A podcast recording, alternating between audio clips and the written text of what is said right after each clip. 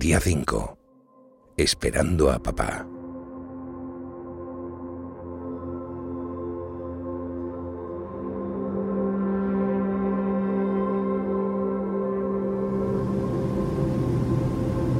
Hay mucha oscuridad. Veo por la ventana unas luces pequeñas. Son como las luciérnagas que se ven en verano en el pueblo de la abuela. Tripulación, cabina para aterrizaje, gracias. Oigo hablar a un hombre por la radio del avión.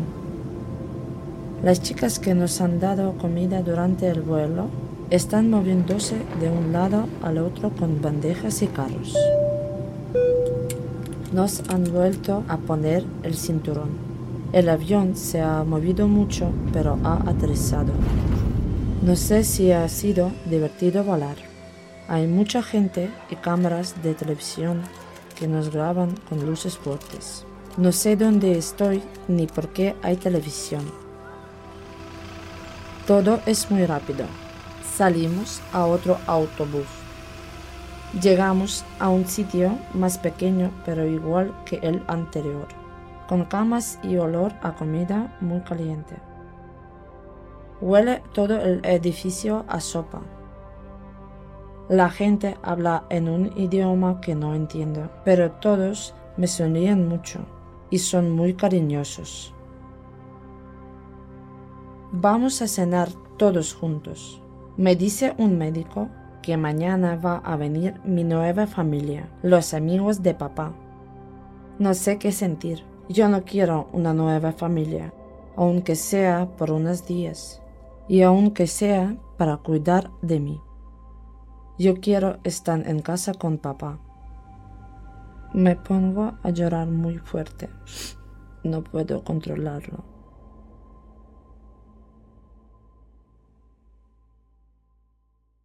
Es de día. Paso a una sala. Me dicen que espere sentada. La médico me coge de la mano y me lleva a otra habitación. Hay un niño pequeño, una mujer y un hombre. Son más jóvenes que mi papá. No me han visto todavía. La médico ha dicho mi nombre, pero yo me doy la vuelta cuando ellos se giran. Tengo mucha vergüenza. No quiero que me vean. Siento que si me ven no veré a papá jamás. Yo no quiero estar allí. Una mano me toca el hombro. Me vuelve a tocar. Esta vez quiero ver quién es. Cuando me giro, veo unos grandes ojos marrones con una sonrisa muy bonita. Ella me llama por mi nombre otra vez. Yo no la respondo. Hablo con la médico en otro idioma que parece inglés. La médico me habla y me dice en mi idioma que no tengo que tener miedo, que ellos van a cuidar de mí y darme todo lo que necesito, que no estaré sola y mi papá podrá ir a verme cuando todo acabe. Eso ya lo he escuchado antes. La mujer de los ojos grandes me llama otra vez por mi nombre. Esta vez escucho atentamente. Me hace gestos para que la dé la mano. Me acaricia el pelo. Siento que todo está siendo muy raro y triste a la vez. No quiero estar más en esta habitación. ¿Me prometes que veré a papá si me voy con ellos? La médico de la Cruz Roja me dice que sí, y que iré al cole con niños como yo, que seré una niña tan buena que me querrán mucho. Miro la puerta de la habitación. La médico y yo entramos otra vez. Ella dice mi nombre entre otras palabras que no entiendo, y los dos padres me miran con una sonrisa.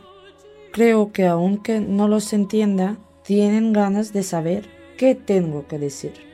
La médico les sigue hablando. Ellos dicen que sí a todo con la cabeza.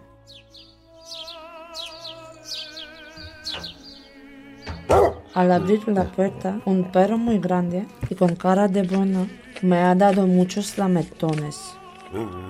Me he empezado a reír mucho. No recordaba cómo es reírse. Al llegar había mucha ropa nueva. Me he probado un pijama de Frozen que me gusta mucho. Siento que estoy en un sitio seguro y ya no tengo que subir más a autobuses y trenes con niños llorando. Eso me ponía triste, porque sabía que echaban de menos a sus mamás y papás. La clase está llena de niños de Ucrania como yo. Somos muchos. Hoy estamos aprendiendo a hablar español. Es muy fácil para nosotros. Ya sé decir cómo me llamo y los años que tengo.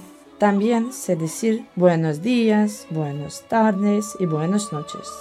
Ahora cada noche que cierro los ojos, rezo a mamá para que papá vuelva pronto conmigo y me lleve a un sitio tan bonito como este.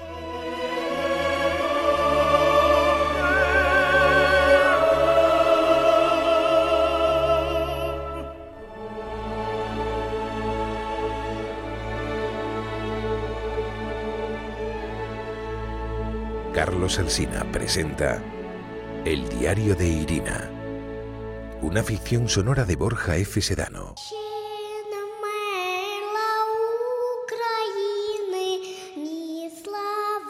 Con las voces de Slata Komirenko, Ana María Kovalik, Elisabetta Sasenko, María Kovalenko, Karina Bielasova.